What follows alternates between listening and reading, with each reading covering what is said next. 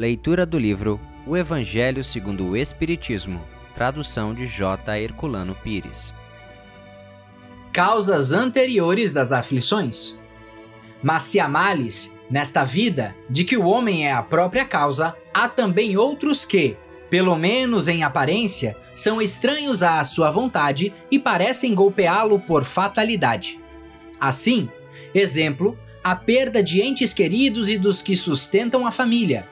Assim também os acidentes que nenhuma providência pode evitar. Os reveses da fortuna que frustram todas as medidas de prudência dos flagelos naturais. E ainda as doenças de nascença, sobretudo as que tiram aos infelizes a possibilidade de ganhar a vida pelo trabalho. As deformidades, a idiotia, a imbecilidade, entre outros. Os que nascem nessas condições nada fizeram, seguramente nesta vida, para merecer uma sorte tão triste, sem possibilidade de compensação e que eles não puderam evitar, sendo impotentes para modificá-las e ficando à mercê da comiseração pública. Porque, pois, esses seres tão desgraçados, enquanto ao seu lado, sob o mesmo teto e na mesma família, outros apresentam favorecidos em todos os sentidos? Quer dizer, por fim, das crianças que morrem em tenra idade, só conheceram da vida o sofrimento? Problemas, todos esses, nenhuma filosofia resolveu até agora.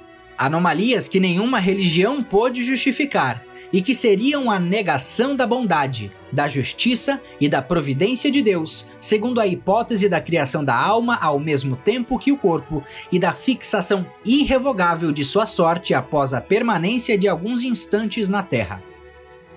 Que fizeram elas, essas almas que acabaram de sair das mãos do Criador, para sofrerem tantas misérias no mundo e receberem, no futuro, uma recompensa ou uma punição qualquer se não puderam seguir nem o bem nem o mal?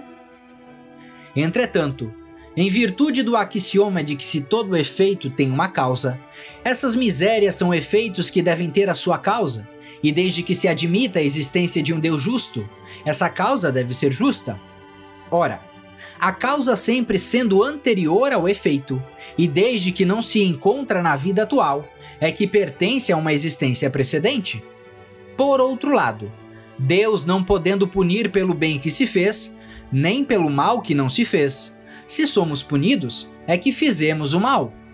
E se não fizemos o mal nesta vida, é que o fizemos em outra. Esta é uma alternativa a que não podemos escapar e na qual a lógica nos diz de que lado está a justiça de Deus. O homem não é, portanto, punido sempre ou completamente punido na sua existência presente, mas jamais escapa às consequências de suas faltas. A prosperidade do mal é apenas momentânea, e se ele não espia hoje, espiará amanhã, pois aquele que sofre está sendo submetido à expiação do seu próprio passado. A desgraça que, à primeira vista, parece imerecida, tem, portanto, a sua razão de ser, e aquele que sofre pode sempre dizer: Perdoai-me, Senhor, porque eu pequei.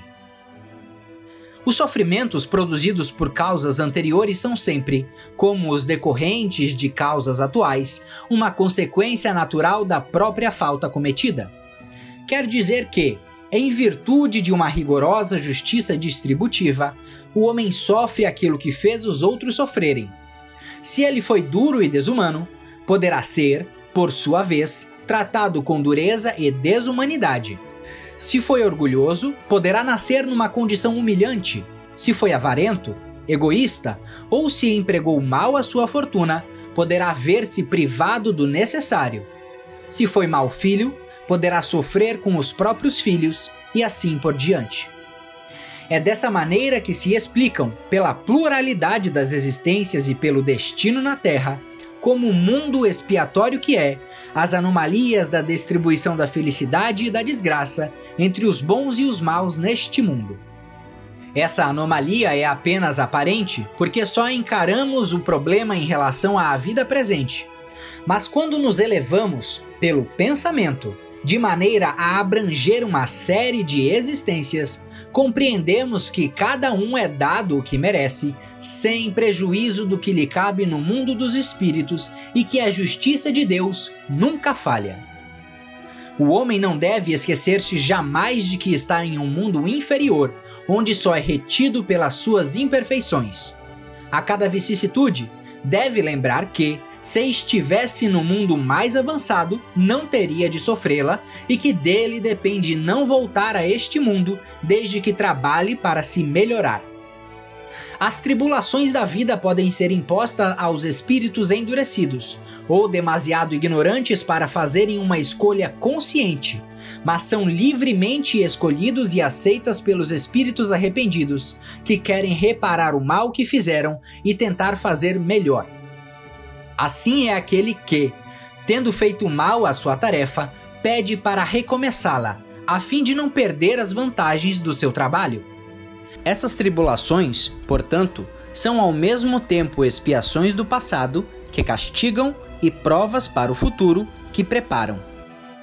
Rendamos graças a Deus que, na sua bondade, concede aos homens a faculdade da reparação e não o condena irremediavelmente pela primeira falta.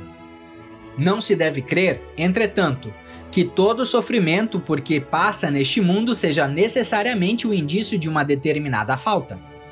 Trata-se frequentemente de simples provas escolhidas pelo espírito para acabar a sua purificação e acelerar o seu adiantamento. Assim, a expiação serve sempre de prova, mas a prova nem sempre é uma expiação. Mas provas e expiações são sempre sinais de uma inferioridade relativa, pois aquele que é perfeito não precisa de ser provado. Um espírito pode, portanto, ter conquistado um certo grau de elevação, mas querendo avançar mais, solicita uma missão, uma tarefa pela qual será tanto mais recompensado, se sair vitorioso, quanto mais penosa tiver sido a sua luta. Esses são, mais especialmente, os casos das pessoas de tendência naturalmente boas, de alma elevada, de sentimentos nobres inatos que parecem nada trazer de mal de sua precedente existência e que sofrem com resignação cristã as maiores dores, pedindo forças a Deus para suportá-las sem reclamar. Podem-se, ao contrário, considerar como expiações as aflições que provocam reclamações e levam o homem à revolta contra Deus. O sofrimento que não provoca murmurações pode ser, sem dúvida, uma expiação, mas indica que foi antes escolhido voluntariamente do que imposto. É a prova de uma firme resolução, o que constitui sinal de progresso. Os espíritos não podem aspirar à perfeita felicidade enquanto não estão puros.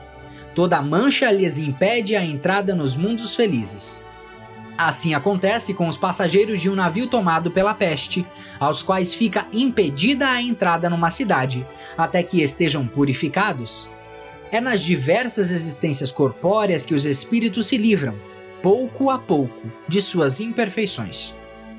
As provas da vida fazem progredir, quando bem suportadas, como expiações, apagam as faltas e purificam. São um remédio que limpa a ferida e cura o doente e quanto mais grave o mal, mais enérgico deve ser o remédio. Aquele, portanto, que muito sofre, deve dizer que tinha muito a espiar e alegrar-se de ser curado logo. Dele depende, por meio da resignação, tornar proveitoso o seu sofrimento e não perder os seus resultados por causa de reclamações, sem o que teria de recomeçar. Muito obrigado por assistir o nosso podcast. Se você gostou, deixe seu like e compartilhe. Dessa forma, poderemos juntos espalhar cada vez mais a luz do Cristo Consolador.